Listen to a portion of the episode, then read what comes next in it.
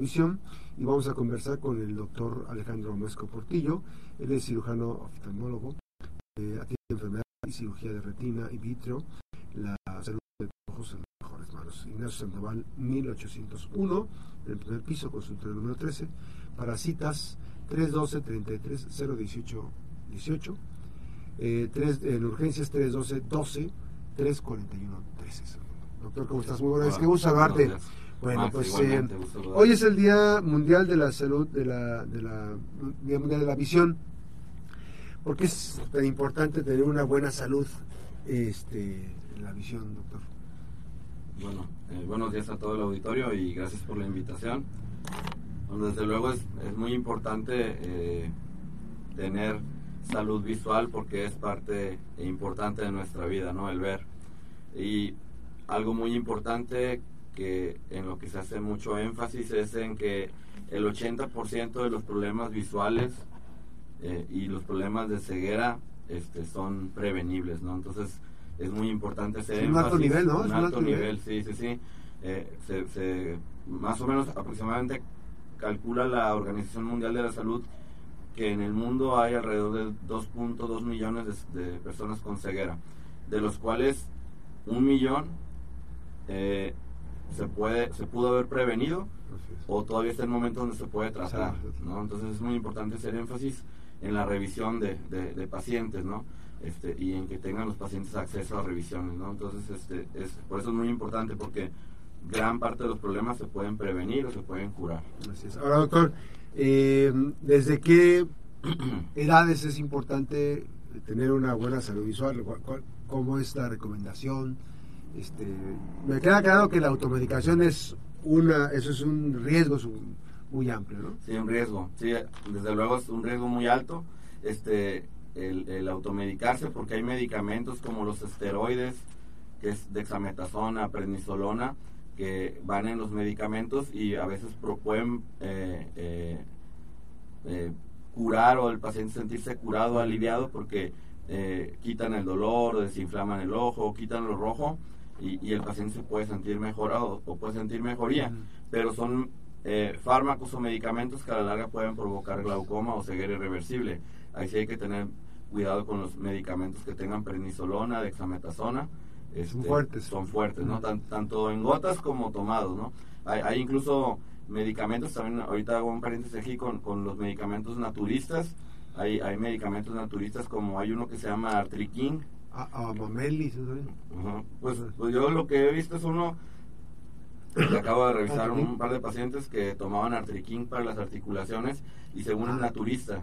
Entonces, pero ya hay un anuncio de la de la, de una alerta donde el, el, el, el artriquín tiene dentro prednisona y dexametasona. o sea que va escondido, no, es, no es naturista. No es naturista. sí, porque ah, otro que este, era para las articulaciones y tenía sustancias no naturistas, por eso la gente se sentía bien y ah, caminaba más y decía, uff, le un poder, Exactamente, entonces pues los esteroides lo mejoran todo, ¿no? Entonces, este, aquí toman el Artriquín, por mencionar alguno, este, que es bueno, así ya tiene alerta, ¿no? De, ya está, ya está ahí, que, que, está, pero pues así debe haber muchos. que están este entre paréntesis están entre comillas están son naturistas pero tienen ahí tan truqueados no entonces el paciente pues toma la dexa o la prednisona se siente bien siente movilidad en las articulaciones y pues se lo sigue tomando. Entonces pues por lo menos terminan con catarata, ¿no? Yo los que yo he visto son pacientes jóvenes de 50, este, sí, sí, sí, Entonces sí hay que tener cuidado con los naturistas. Así es, no es lo mismo que digas tú, este, haz un tecito de manzanilla, y este ponte unas gotitas. No es lo mismo que hagas eso, o sea, realmente este también tiene sus asegúnes, digamos, este porque hay sustancias, pues, ¿no? Sí, al fin, al fin, pues lo más que puede suceder ahí, a lo mejor con la manzanilla, es que pudiera suceder una alergia en los ojos. Pero bueno, no pasa de ahí, ¿no? Este, pero en los otros que, que sí. Que deriva más este, sustancias químicas. Que traen cosas ahí escondidas, ¿no? Ese es el tema. Lo principal en la salud visual este, es esa parte de no, de no poner este, eh, sustancias que no estén debidamente prescritas por un especialista. Así es, sí, y, sobre todo por eso, porque ahora con tal de vender, bueno, pueden poner cosas ahí que no, que no, que no son, ¿no? Y uno les, uno les da este, un papel preponderante a ese tipo de sustancias, de, productos, ¿no? Sí, a lo, a lo, a lo naturista y a lo alternativo. Digo que, que en el fondo, pues probablemente sí haya cosas alternativas o, naturistas que pudieran funcionar. Digo, yo no estoy en contra de eso, pero, pero sí hay que tener cuidado de que cierta reserva ¿no? Y, estar validado algo ahora hay que decir también en la salud eh, visual está por ejemplo años de investigación este pues, ahí dicen te dice el especialista con el doctor Alejandro eh, eh, las gotas una gota en la mañana y una en la noche por tantos días Así es. o sea porque específicamente esa es la dosis que se tiene que hacer si, si, lo aplicas después de manera cotidiana, también estás haciendo un mal uso del medicamento, ¿no? Exactamente, y es lo, mismo que mencionaba con los esteroides, con la mayoría de, de, los, de, las afecciones oculares, o no la mayoría, pero un gran porcentaje sí se tratan con esteroides, con, con fluorometolona, con prednisolona, con dexametasona, pero son por un cierto periodo de tiempo y cuando se extienden más son con dosis de reducción y cuando se extienden más pues se tiene que usar al principio esteroides más potentes, luego esteroides más más más leves, pues eh, con menos potencia para que reducir el riesgo de, efectos adversos, ¿no? Así es. Y, es como la, los antibióticos esto, ¿no?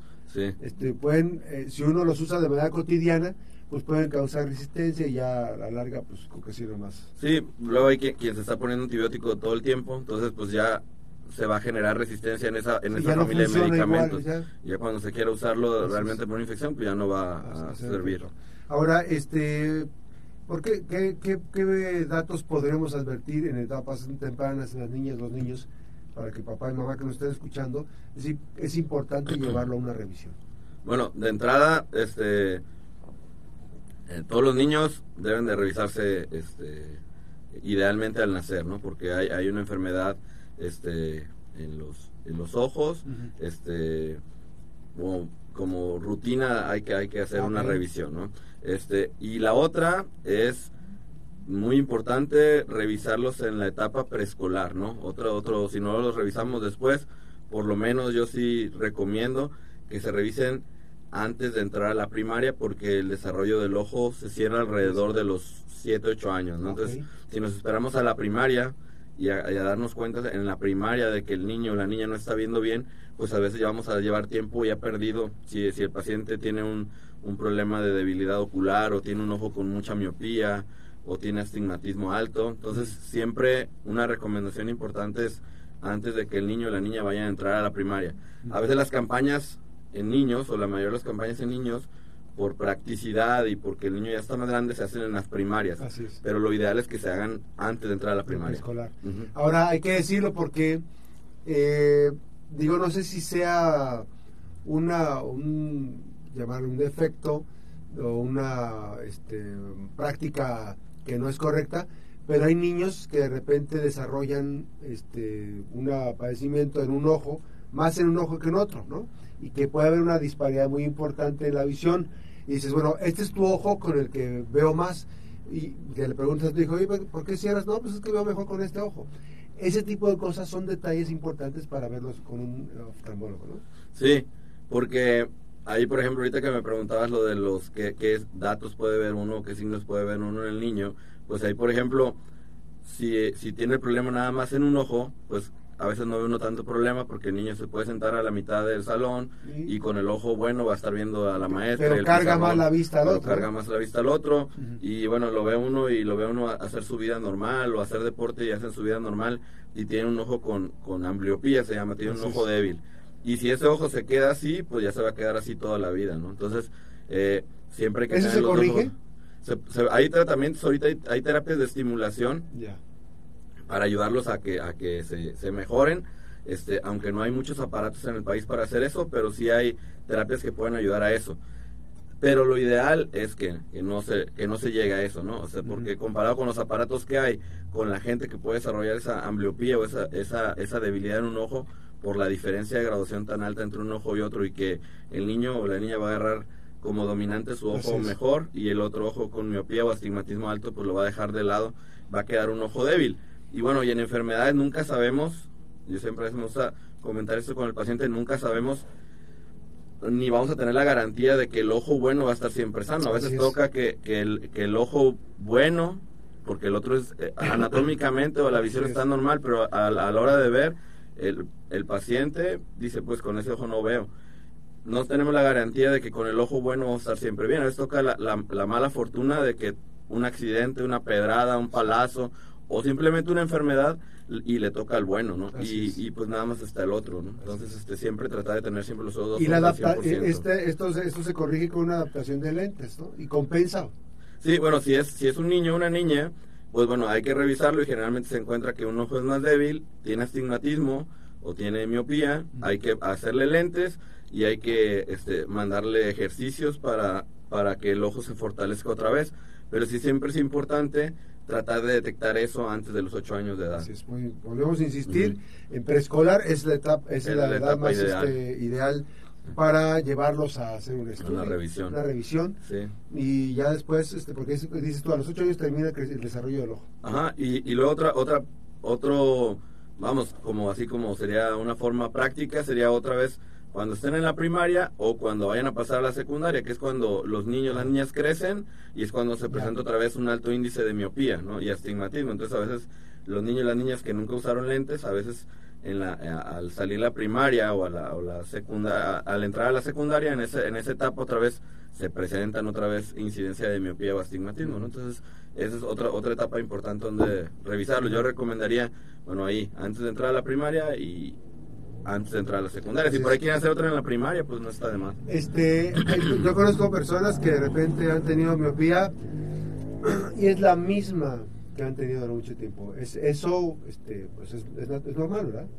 Pero hay unos que va, en, por ejemplo, en mi caso, en mi caso fue aumentando, aumentando. O sea, por eso es importante estarse revisando periódicamente, ¿no? Sí, muchas miopías se mantienen y mantienen más o menos la misma graduación y otras miopías sí se van incrementando, incluso a veces llegan a la adolescencia, incrementan y en la juventud sigue creciendo y no, no se detienen rápido.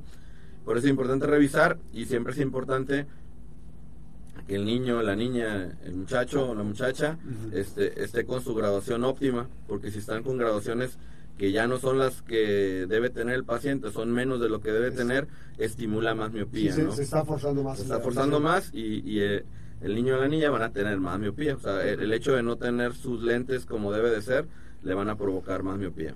Ante una emergencia, doctor, este que cae algo al ojo, una sustancia, lo más importante es lavar con agua y de inmediato llevar. Exactamente. Sí, lo primero es agua, ¿verdad? Como en todo lo que lo que eh, toca el cuerpo, bueno, igual en los ojos, lo primero eh, abundante agua, enjuagarse agua, agua, agua. Este, si, si a la mano tienen ahí agua de garrafón, pues agua de garrafón.